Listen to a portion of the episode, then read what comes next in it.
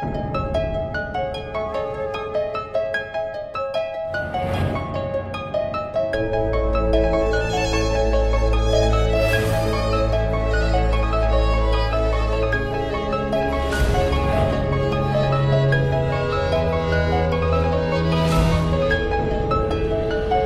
Domingo pasado dejamos a Pablo en Cesarea, a donde le habían llevado los soldados romanos, ¿os acordáis? Enviados por el tribuno Claudio Lisias al gobernador de Judea, Félix. Llegó pues Pablo hasta Cesarea, custodiado por 470 soldados y con una carta del tribuno explicando a su manera pues la situación de Pablo. Y allí le dejamos, custodiado a Pablo en el pretorio, a la espera de otra audiencia con los judíos de Jerusalén. Dejamos en estos versículos 34 y 35 y el gobernador, está hablando del gobernador Félix, leída la carta, preguntó de qué provincia era y habiendo entendido que era de Cilicia, le dijo, te oiré cuando vengan tus acusadores y mandó que le custodiasen en el pretorio de Herodes. Félix. Félix fue un gobernador, un gobernante que reprimió con dureza cualquier intento de rebelión y de sedición que en el imperio se pudiera dar, y en este caso en aquella zona de Judea. ¿no? Así que él era eh, una persona eh, que tenía que reprimir cualquier intento de levantamiento. Y esto es importante saberlo porque es de lo que le van a acusar a, a Pablo. ¿no? Así que era muy acertado políticamente adularle a Félix en estos supuestos éxitos que él tenía con respecto a aplacar las rebeliones y las sediciones. Y eso es lo que vamos a ver que hacen los judíos, y además vamos a ver cómo acusan a Pablo precisamente de esto, de levantarse contra el imperio, ¿no? de subvertir el orden. Félix, además de esto, de aplacar con fiereza toda cualquier rebelión que se pudiera levantar, fue un gobernante lleno de lujuria y de avaricia y de corrupción. Y además fue muy conocido por aceptar y por ofrecer sobornos. Hoy vamos a ver cómo los judíos, desde un punto de vista del mundo, van a plantear bien la acusación contra Pablo, con adulación y con mentiras. Pero Pablo, ¿qué es lo que va a hacer Pablo? ¿Cómo va a defenderse Pablo? Si Pablo le cae bien al juez que le va a escuchar, que es este gobernante, ¿vale? Era el gobernador de Judea y al mismo tiempo estaba haciendo de juez. Si le cae bien al juez, tendrá muchas posibilidades de ser libre. Así pues, lo más inteligente sería ser pues diplomático y prudente en su defensa y no confrontar a nadie con su pecado. Pero si predica el Evangelio, y si lo hace con la valentía que le estamos acostumbrados a ver en el libro de los Hechos, pues ¿qué podría pasarle, no? Oye, ¿y qué es lo que haríamos tú y yo en una situación similar a esta? Esto es lo que vamos a ver que hace Pablo en los versículos de hoy. Los leemos todos y luego vamos versículo a versículo. Hechos 24, versículo del 1 hasta el 21. Cinco días después descendió el sumo sacerdote Ananías con algunos de los ancianos y un cierto orador llamado Tértulo, y comparecieron ante el gobernador contra Pablo. Y cuando éste fue llamado, Tértulo comenzó a acusarle diciendo, Como debido a ti gozamos de gran paz, y muchas cosas son bien gobernadas en el pueblo por tu prudencia, oh excelentísimo Félix, lo recibimos en todo tiempo y en todo lugar con toda gratitud. Pero por no molestarte más largamente, te ruego que nos oigas brevemente conforme a tu equidad. Porque hemos hallado que este hombre es una plaga y promotor de sediciones entre todos los judíos por todo el mundo y cabecilla de la secta de los nazarenos. Intentó, también profanar el templo y prendiéndole quisimos juzgarle conforme a nuestra ley. Pero interviniendo el tribuno Lisías, con gran violencia le quitó de nuestras manos, mandando a sus acusadores que viniesen a ti Tú mismo, pues, al juzgarle, podrás informarte de todas estas cosas de que le acusamos.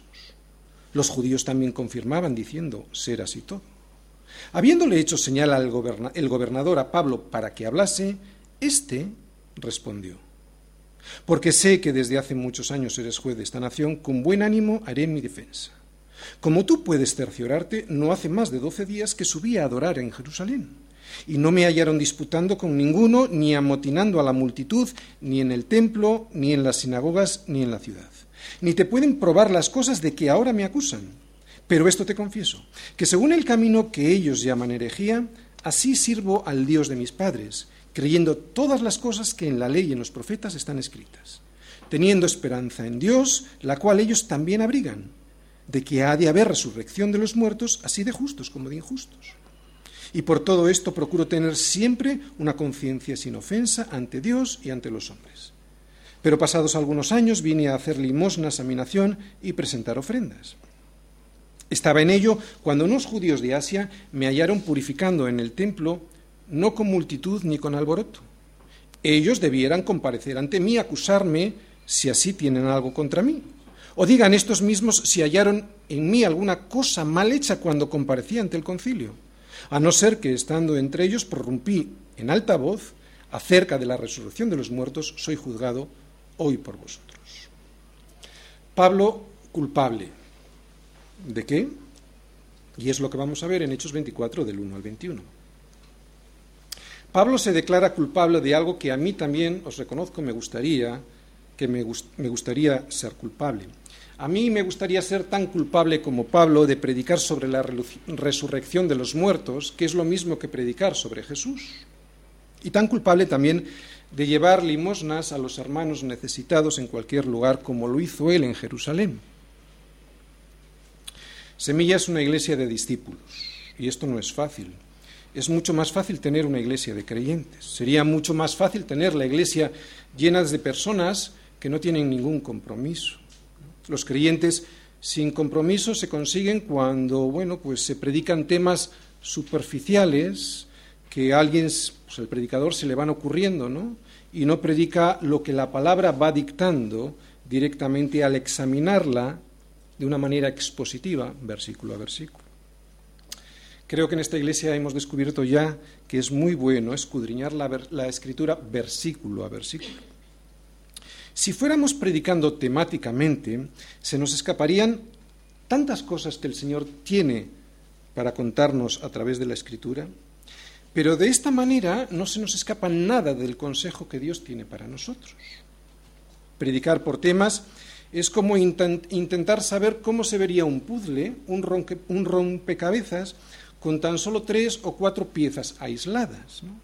De esta manera, predicar por temas hay que imaginar mucho porque se ve poco. Pero predicar versículo a versículo no hay que imaginar nada. Tan solo consiste en observar en aplicar lo que se observa. Predicar versículo a versículo no deja que nos perdamos porque es la propia escritura la que nos guía. Y al final de cada uno de los libros, pues podremos tener la imagen completa del rompecabezas. Qué bueno es esto, ¿no? Estamos llegando casi al final del libro de los Hechos y ya tenemos una idea bastante clara de lo que es el libro de los Hechos, ese rompecabezas, ¿no? Oye, ¿y qué hemos visto en el libro de los Hechos al observarla versículo a versículo en la vida de Pablo? Varias cosas. Una de ellas es que todo aquel que padezca por causa del Evangelio estará cerca de Dios. Siempre.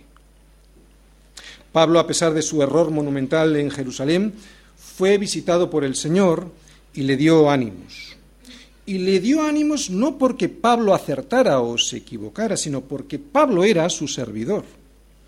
Pablo era alguien que a pesar de sus errores siempre estaba dispuesto y disponible para servir. Y esta es la diferencia entre ser un creyente y ser un discípulo. El discípulo sirve a Jesús. El creyente pretende servirse de Jesús para que le dé cosas. Y hoy vamos a ver otra cosa en la vida de Pablo, que de la misma manera en que Jesús fue llevado ante el gobernador Pilato, hoy Pablo va a ser llevado ante el gobernador Félix. ¿Os dais cuenta las similitudes que hemos visto de Pablo con Jesús? Esta es otra. Vamos a ir viendo versículo a versículo. Primer versículo. Cinco días después descendió el sumo sacerdote Ananías con algunos de los ancianos y un cierto orador llamado Tértulo, y comparecieron ante el gobernador contra Pablo.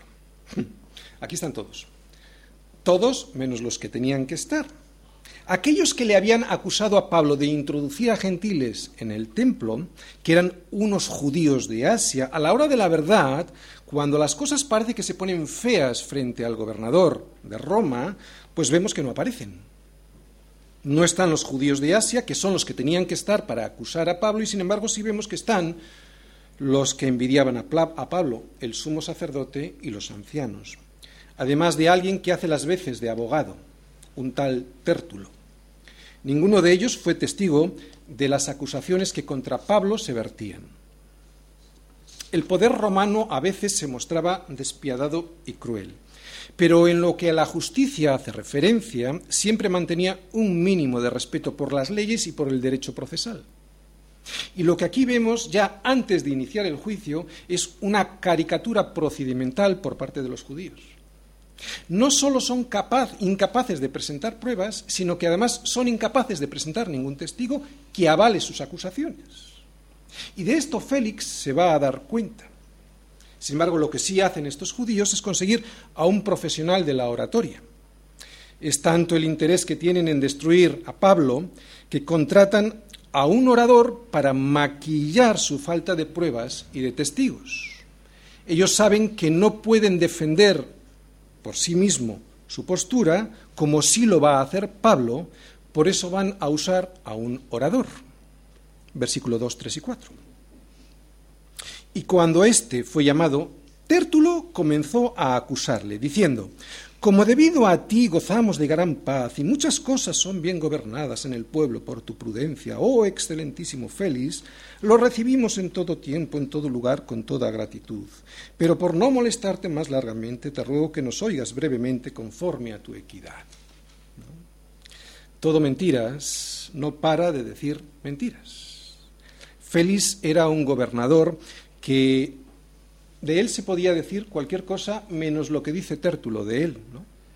Los judíos llamaban perros a los gentiles y mucho más a estos romanos que los tenían dominados, no solo políticamente, sino también militarmente. Además, como ya hemos dicho al principio, Félix fue un político corrupto que la paz la conseguía a través de reprimir con dureza cualquier tipo de levantamiento y de sedición, y que fue muy dado a dar y a recibir sobornos. También fue avaro y lujurioso. Y este hombre termina, pero por no molestarte más largamente, te ruego que nos oigas brevemente conforme a tu equidad. Jabón, como decimos en España, jabón por todas las partes. El mundo es así, al mundo le gusta escuchar estas mentiras que adulan. Por eso esto es importante para nosotros. ¿Por qué? Para no caer ahí, en esa adulación a los hombres, para conseguir algo que nos interese. Pablo vamos a ver que no va a actuar así. Cuando responda Pablo vamos a ver que responde de una manera muy diferente. Cuando veamos esa defensa de Pablo de sí mismo, nos daremos cuenta de que él no cae en nada de esto que vemos que Tértulo y los judíos caen. ¿Qué podemos aprender? Pues algo muy sencillo. No uses este método. Nosotros debemos decir la verdad. El reino de Dios está soportado sobre el amor, la misericordia y la verdad. Cuando tengamos alguna dificultad, debemos conseguir que sea Dios quien nos defienda diciendo la verdad. No se trata de conseguir algo con mentiras, porque ahí no estará Dios defendiéndonos. Versículo, 4, versículo 5, 6, 7 y 8. Sigue esta acusación de Tértulo. Porque hemos hallado que este hombre es una plaga y promotor de sediciones entre todos los judíos por todo el mundo, y cabecilla de la secta de los nazarenos Intentó también profanar el templo, y prendiéndole quisimos juzgarle conforme a nuestra ley, pero interviniendo el tribuno Lisias, con gran violencia le quitó de nuestras manos, mandando a sus acusadores que viniesen a ti. Tú mismo, pues, al juzgarle, podrás informarte de todas estas cosas que le acusamos. Todo esto es mentira. Cuando seamos fieles predicando el Evangelio, y Pablo lo era, ¿no? aunque haya tenido un momento de debilidad, e, ante este mismo concilio allí en Jerusalén. Cuando, seamos, cuando seamos fieles, digo, recibiremos persecución. ¿Y de quién? Pues del mundo y de los religiosos. Del mundo, por supuesto, porque ellos se sentirán ofendidos por la luz que desprende Cristo, luz que tú predicas, luz que tú portas y que confronta sus vidas y la querrán apagar.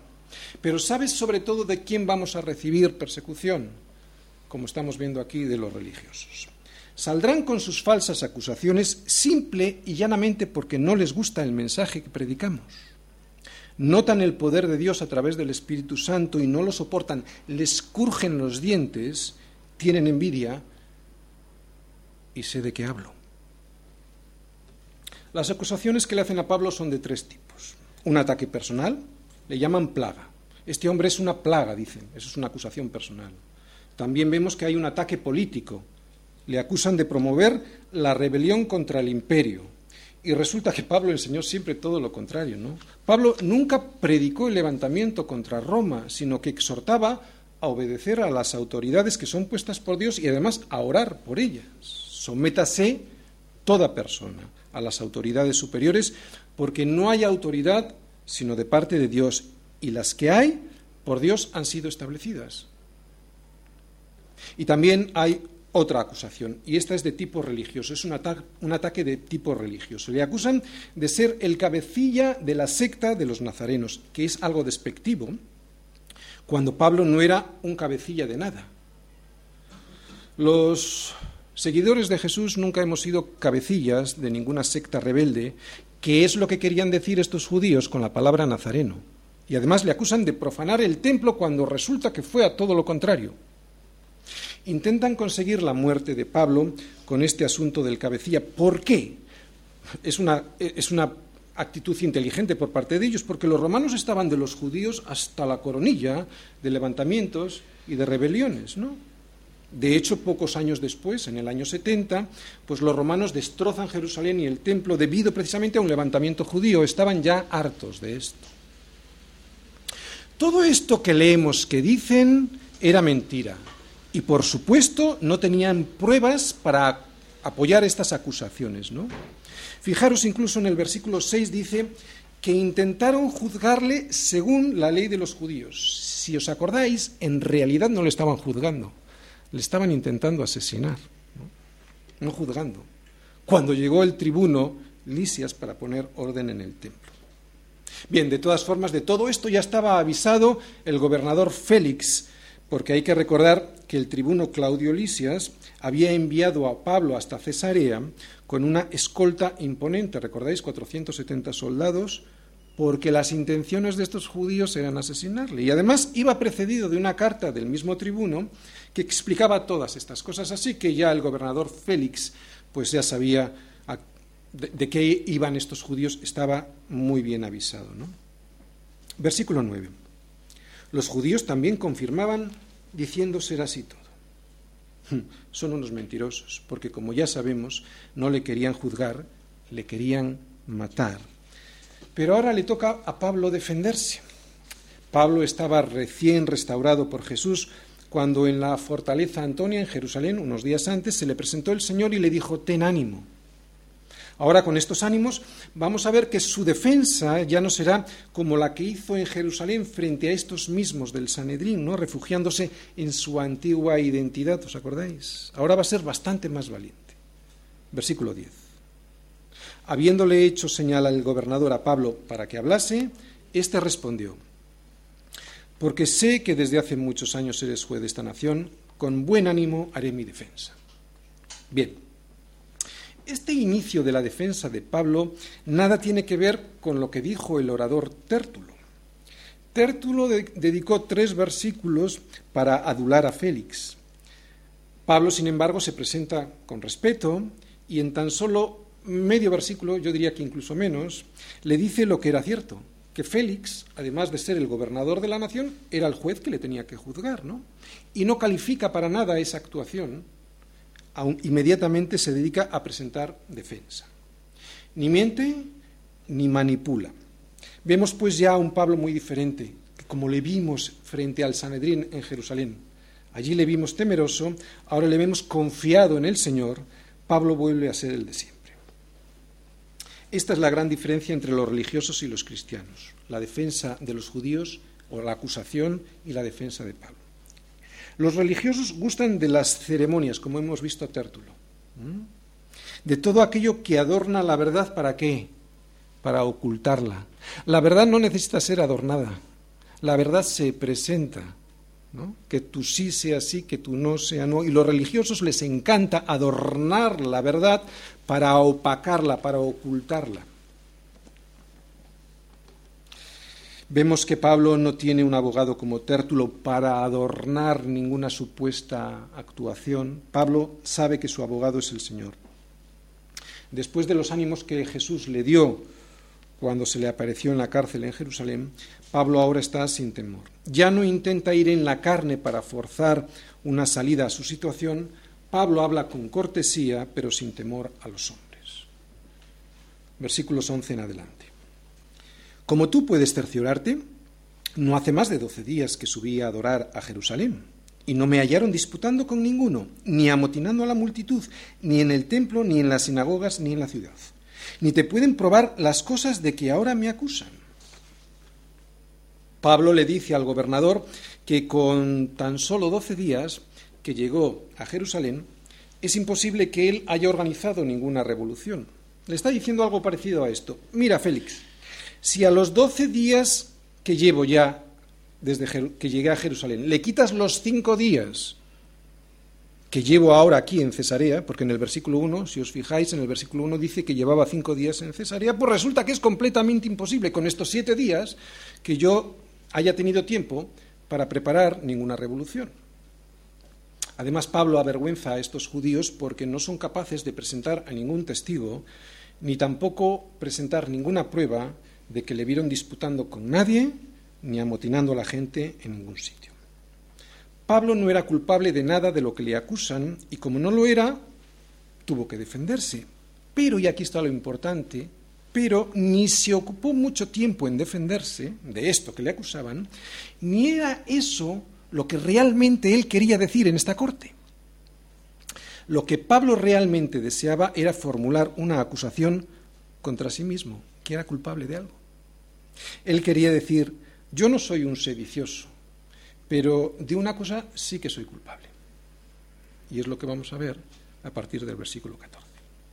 Fijaros cómo se acusa, ¿de acuerdo? Vamos a ver una acusación que hace Pablo contra sí mismo. Pero esto te confieso, por eso lo he subrayado, que según el camino que ellos llaman herejía, Así sirvo al Dios de mis padres, creyendo todas las cosas que en la ley y en los profetas están escritas, teniendo esperanza en Dios, la cual ellos también abrigan, de que ha de haber resurrección de los muertos, así de justos como de injustos. Si Pablo no hubiese empezado con esta confesión sobre sí mismo, probablemente le hubiesen puesto en libertad. Pero Pablo quiso presentar una verdadera defensa no solo diciendo lo que no había hecho, sino diciendo lo que realmente él era. Pablo, con esta confesión, comienza a sembrar la semilla del Evangelio.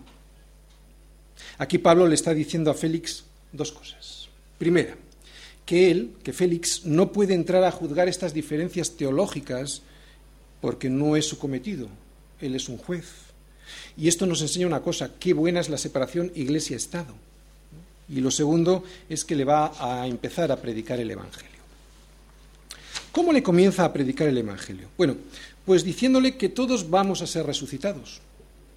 Y esto es algo, lo que significa es que todos somos iguales, de alguna manera. Todos vamos a ser resucitados. Pero hay una cosa en la que no todos vamos a ser iguales. En que Dios divide a la, humanidad en dos tipos de personas los justos y los injustos. Justo, ¿qué es justo? Significa que has vivido toda tu vida, toda, y recalco, toda tu vida viviendo sin violar la ley. Pero no es por obras. Y en esto descansa mucha gente que piensa que es por obras. Y gracias a Dios que no es por obras, porque si fuera por obras, nadie podría presentar ni una sola justicia, tal y como Dios concibe la justicia, ¿no? Porque no hay justo ni a un uno. Ni tú ni yo somos justos. Como está escrito, no hay justo ni a un uno. No hay quien entienda, no hay quien busque a Dios. Todos se desviaron, a unas se hicieron inútiles, no hay quien haga lo bueno, no hay ni siquiera uno. Todo el mundo se sorprende pues de Hitler o de Stalin. Pero ellos no hicieron nada que estuviera fuera de la naturaleza caída del ser humano. Realmente no hicieron nada muy diferente a lo que yo hubiese hecho si hubiese tenido la oportunidad, el entorno social y la impunidad penal que ellos tuvieron después de años de haber ido cauterizando su conciencia. Yo no hice más cosas malas de las que he hecho en mi vida, no porque sea más bueno que otros, sino porque tuve la misericordia de Dios sobre mi vida y pude temer las consecuencias de mis acciones, sino de qué. Yo soy malo y tú también. Yo no me levanto por las mañanas pensando en los demás, me levanto siempre pensando en mí y qué es lo que voy a hacer yo para mí, siempre. Y tengo que ponerme de rodillas cada mañana para que eso sea borrado de mi vida por la misericordia de Dios. Porque yo no puedo, no está en mi naturaleza. Me levanto pensando en mí y qué es lo que voy a hacer para mí. Con tan solo un mal pensamiento, una mentira o una mala acción, uno ya no es justo según la ley de Dios. Por eso necesito la justicia, por eso necesito ser justo. No necesito la prosperidad, no necesito el dinero, no necesito la salud, necesito la justicia de Dios. Proverbios 11, 4 no aprovecharán las riquezas en el día de la ira, mas la justicia librará de muerte. Lo vuelvo a leer. No aprovecharán las riquezas en el día de la ira, o sea, en el día del juicio, mas la justicia librará de la muerte. Por eso necesito la justicia. Esto es lo esencial del Evangelio. Y lo esencial del Evangelio, lo vuelvo a repetir, es la justicia que es Cristo por si no lo sabías, el mensaje del Evangelio es este, dos puntos. Cristo, la justicia. Lo que ofrece el Evangelio es justicia, nada más y nada menos que la justicia de Dios mismo. No dinero, no prosperidad, ni salud, ni bienestar. Y te recuerdo que a la gente no le gusta escuchar este mensaje, el mensaje del Evangelio, porque el Evangelio no tiene nada que ver contigo ni conmigo, con nuestra salud, con nuestro trabajo, con nuestra eh, felicidad. No, ya lo siento, solo tiene que ver con Cristo. Solo tiene que ver con la cruz y cómo allí fue satisfecha la justicia que Dios reclama para poder entrar en su presencia. Y es que solo los justos, lo hemos visto, podrán entrar a esa presencia, a la vida plena. Quiero que vayas conmigo a Romanos. Romanos 1, versículos del 16 al 18, por favor, son unos versículos que para mí los tengo como de los más favoritos. Es difícil decir esto de la Biblia, porque en ellos encuentro multitud de perlas, ¿no? Y hoy os voy a desvelar una que por lo menos a mí me ha hecho pensar. Romanos 1, 16, 18. Dice Pablo, porque no me avergüenzo del Evangelio, porque es poder de Dios para darte un trabajo. ¿Dice eso? No me avergüenzo del Evangelio porque es poder de Dios para salvación. A todo aquel que cree, claro. Al judío primeramente y también al griego. Porque en el Evangelio la prosperidad de Dios se revela por fe. ¿Qué dice? Porque en el Evangelio la justicia. ¿Qué vemos en el Evangelio? La justicia.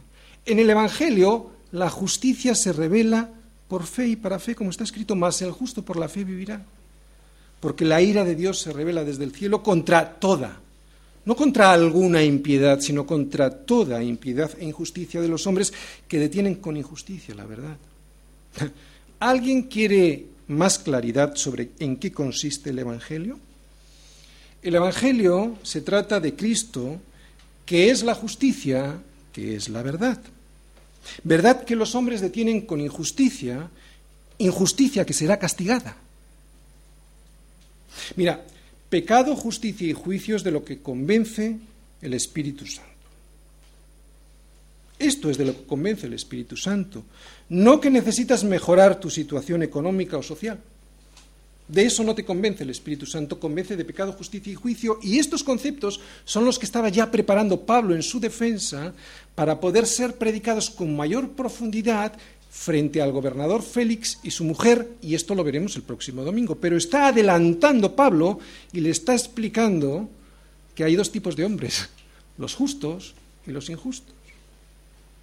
Esto es lo que hizo Cristo con nosotros, hacernos justos y darnos una vida nueva, y no solo aquí, sino que nos resucitará para estar con Él. Y en estos versículos que estamos leyendo de Hechos, Pablo dice que la resurrección será para todos. Todos van a eh, resucitar. Para los justos la resurrección será una vida abundante, vida plena en su presencia, en la presencia de Dios. Y para los injustos la resurrección también será de vida, pero de otro tipo de vida, ¿no? De condenación, de castigo eterno. Y esto lo que significa es vivir apartados de Dios y de su, y de su misericordia, y para siempre, ¿no? sin ninguna esperanza. Por eso es un infierno. Aquí hay esperanza. Allí abajo, no. Y esto es lo grave.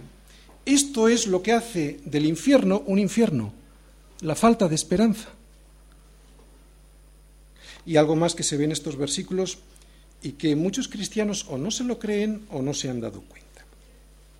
La condenación o la salvación no será solo en espíritu, se vivirá también en un cuerpo. En un cuerpo glorificado para los que creyeron o en un cuerpo de vergüenza para aquellos que rechazaron la misericordia de Dios. Hemos visto en el libro de los Hechos que cuando los apóstoles predicaban, porque estamos en el libro de los Hechos, yo podría explicaros todo esto de la resurrección de los muertos por toda la escritura y tardaría días. Entonces yo solo voy a hacer un pequeño viaje pequeñito del libro de los Hechos, que es lo que hemos estado viendo, para que veáis cómo aquí en el libro de los Hechos también al predicar de Jesús se predica de la resurrección. ¿no? Digo que cuando hemos estado viendo el libro de los Hechos, cuando los apóstoles predicaban, siempre daban testimonio de la resurrección de Jesús y eso es o significa que lo que daban testimonio era de la resurrección de los muertos. Cuando en Hechos 1.22 eligieron a otro apóstol para sustituir a Judas, dijeron, uno se ha hecho testigo con nosotros de su resurrección. O sea, esto significa que lo fundamental en el trabajo de un apóstol era ser un testigo de la resurrección física de Jesús. También hemos visto en el libro de los Hechos cómo predicaron Pedro, Juan y ahora Pablo sobre el tema. Pedro en su primer discurso después de Pentecostés dijo que David había hablado de la resurrección en Hechos 2. Cuando Pedro y Juan fueron llevados ante el concilio porque los gobernantes estaban resentidos de que ellos enseñasen al pueblo y anunciasen en Jesús la resurrección de entre los muertos, ellos estaban predicando esto, la resurrección de entre los muertos. Cuando fueron luego puestos en libertad, Dice el, eh, dice el, libro de los Hechos, con gran poder los apóstoles daban testimonio de la resurrección de Jesús. Y los atenienses, si os acordáis, esto ya está más cerca en el tiempo porque es más reciente, lo hemos visto, cuando predicó Pablo en Atenas, decían ellos, parece que es predicador de nuevos dioses porque les predicaba el Evangelio de Jesús y de la resurrección. Más tarde, estos mismos atenienses en el Areópago se burlaban de él cuando habló acerca de la resurrección de los muertos. Unos se burlaban y otros decían, ya te oiremos de esto otra vez. Y hace dos domingos vimos como Pablo, cuando compareció ante el concilio de los fariseos y de los saduceos, dijo, acerca de la resurrección de los muertos, hoy soy juzgado por vosotros.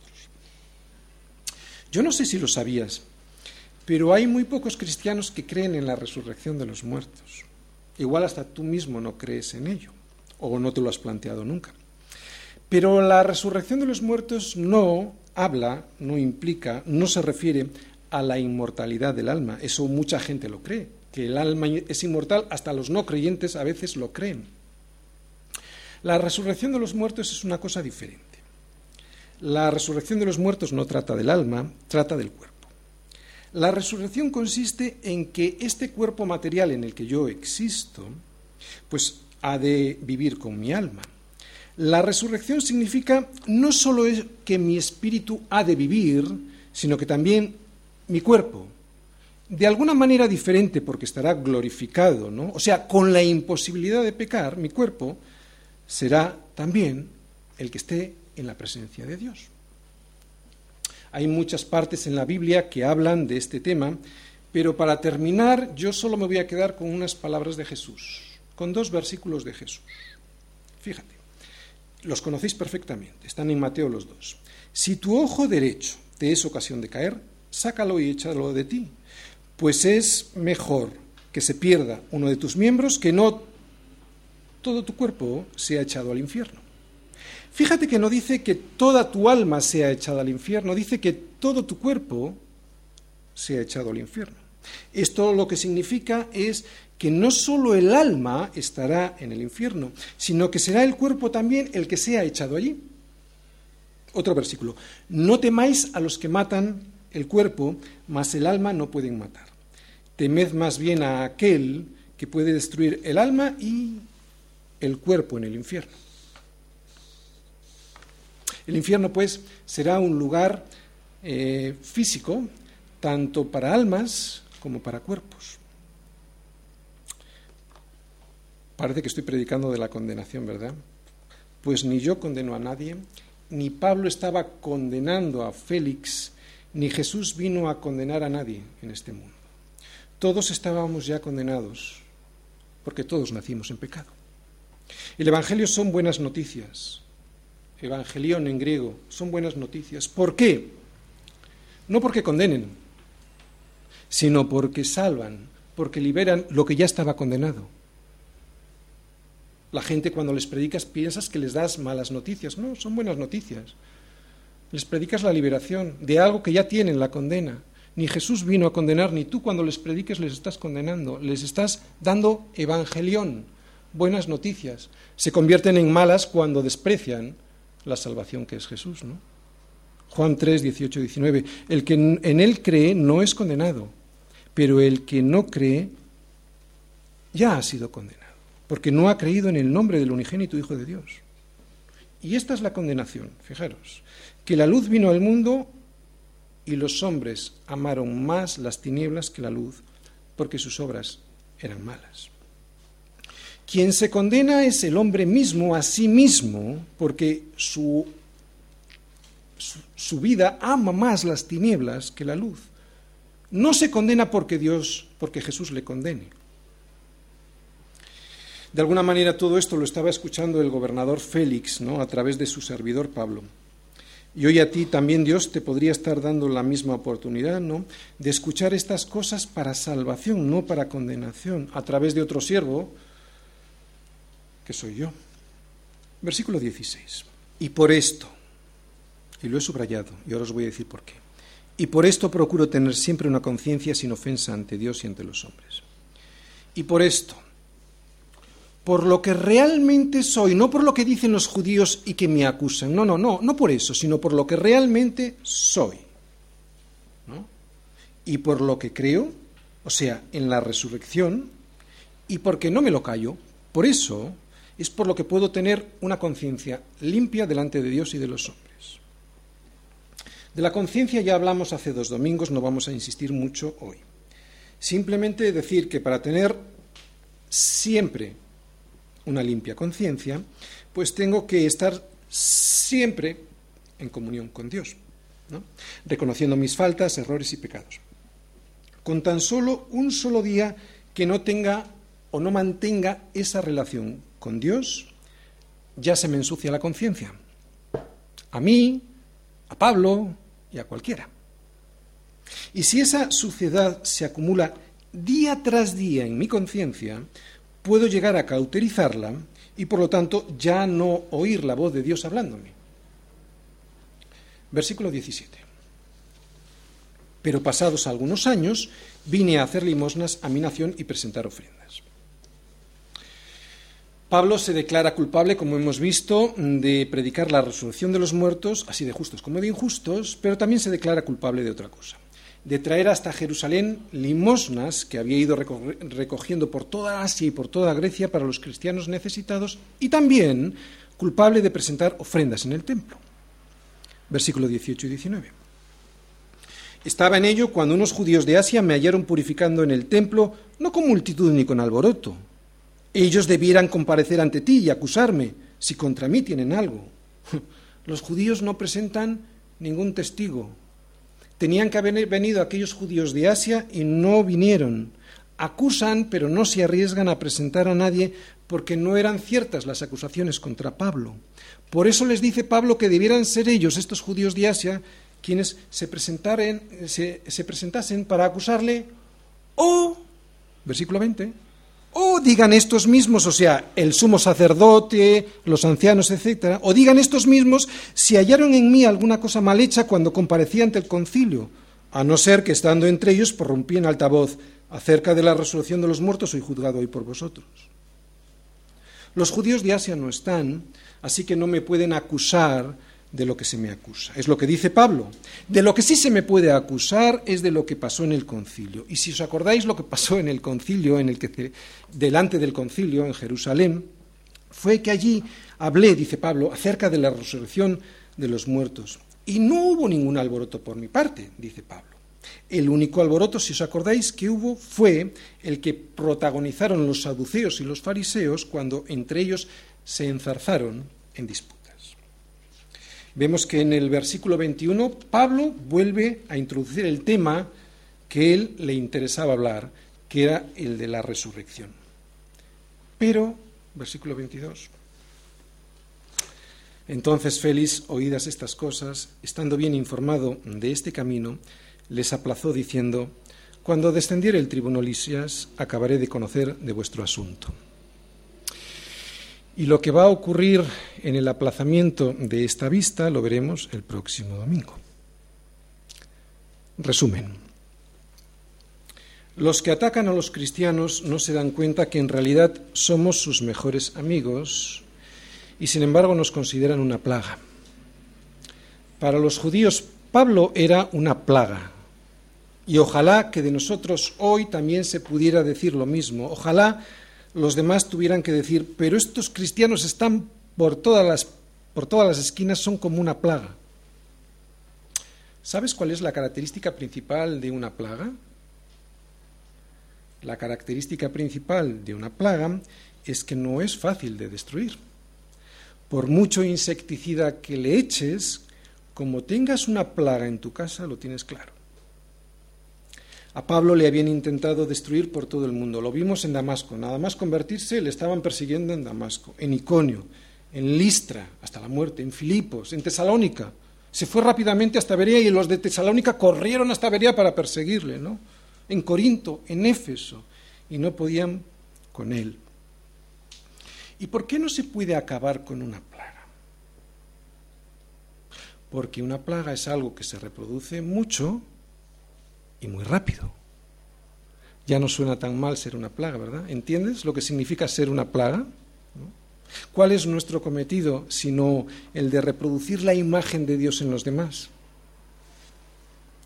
El verdadero problema de los cristianos de hoy en día es que le quieren caer bien a todo el mundo y eso no es posible.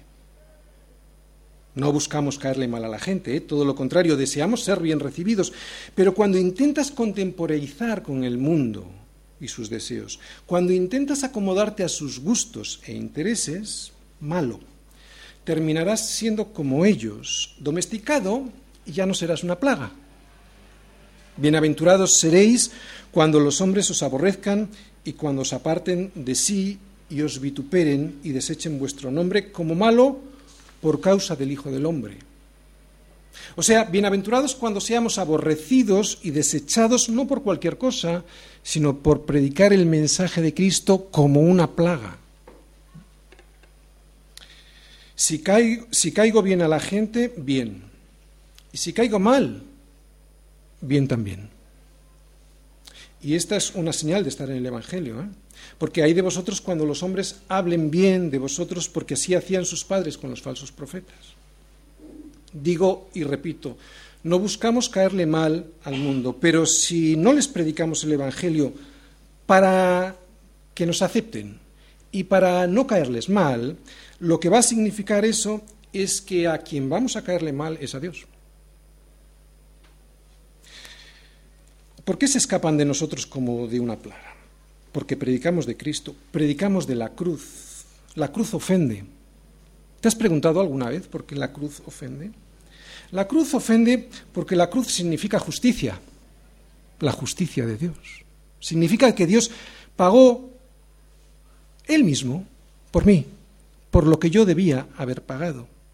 Y, y eso poca gente quiere reconocerlo. ¿Por qué? Porque eso significa que yo soy injusto.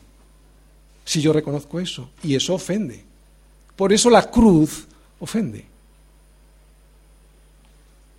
En la cruz se hizo una transacción legal. Yo violé la ley, él pagó por mí. Él pagó la multa, ya soy libre de pagarla, soy justo. No solo justo como un hombre, justo nada más y nada menos que con la justicia de Dios mismo. ¿Te parece poco? Soy justo. No soy millonario, no soy sano, no soy exitoso en los negocios, soy justo. ¿Te parece poco? Seamos ya mayores, ¿no? Y dejemos de ser niños. Comportémonos como adultos y anhelemos lo mejor del Evangelio, que es la justicia, y no las chucherías que a veces deseamos. Lo repito, el Evangelio se trata de justicia y no de otra cosa. Porque como dice Pablo a lo que le estaban escuchando, ha de haber resurrección de los muertos, así de justos como de injustos. Está hablando de justicia. Siempre el Evangelio es justicia, la justicia de Dios.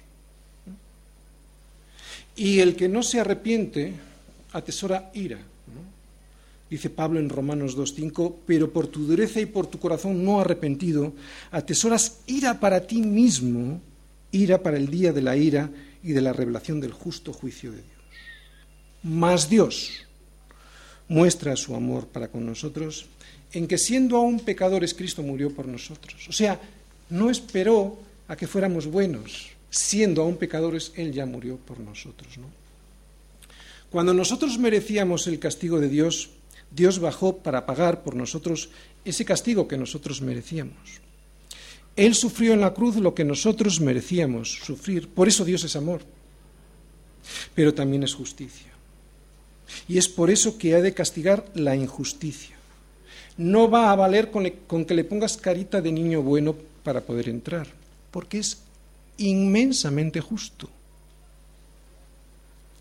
La mejor garantía de que Dios es bueno es que es justo. Dios no es injusto como los jueces injustos que suenan al asesino que mató a tu familia porque ha logrado sobornar al juez o al político de turno Dios es justo y esa es la garantía de que Dios es bueno, que es justo. Es tan bueno como justo. No solo bueno porque a mí me interese que sea bueno y me olvide de su justicia. Es tan bueno como justo. Te voy a decir cómo es el infierno. Es un lugar físico al que irán los que sean considerados por Dios como injustos. O sea, todos aquellos que no aceptaron la justicia de Dios que es Cristo y que llegarán allí con sus cuerpos resucitados, los cuales sufrirán pena de eterna perdición. Fíjate lo que es el infierno, excluidos de la presencia del Señor y de la gloria de su poder. Segunda de Tesalonicenses 1.9. Eso es el infierno. Un lugar físico al que se llegará con un cuerpo físico y se vivirá eternamente separado de Dios. ¿Qué es vivir eternamente separado de Dios? Pues vivir eternamente separado de su amor, de sus misericordias y de su bondad. Y dejados allí, viviendo eternamente con nuestro corazón perverso y engañoso y egoísta, y lo que es más grave, para siempre. Como ahora, bueno, peor que ahora, pero para siempre, eternamente, sin esperanza, ¿no? Alguien puede decir, ¿cómo Dios, un Dios bueno, puede permitir un infierno, ¿no? Puede permitir que alguien vaya al infierno. Pero es que la pregunta está mal hecha. Nuestro egoísmo no nos permite ver que esa no es la pregunta correcta. La pregunta correcta es la contraria. O sea, ¿cómo es posible que un Dios santo y perfectamente justo, que no soporta el pecado, me deje entrar a su presencia, me deje entrar al, cielo? Esa es la pregunta correcta. Y esa pregunta, que es la correcta, no se la hace nadie. ¿Por qué no se la hace nadie? porque somos egoístas y saber la respuesta no me beneficiaría.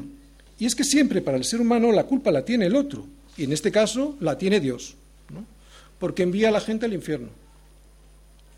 Sin embargo, Dios no solo es absolutamente justo, también es absolutamente bueno.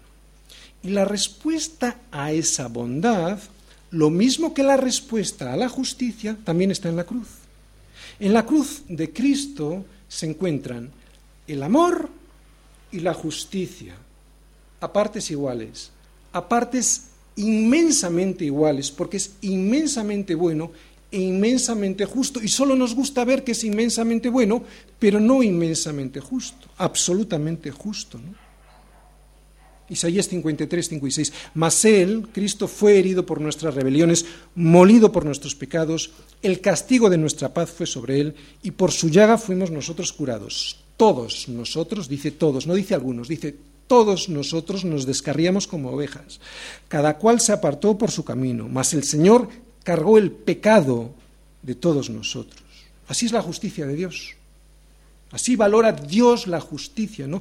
fíjate cómo valora Dios la justicia, que hizo sufrir a su hijo por el pecado ajeno, ¿no? Y así también es su amor. Envió a morir a su hijo por ti. Esto es lo importante, ¿eh? Esto es de lo que habla el Evangelio, no habla de otra cosa.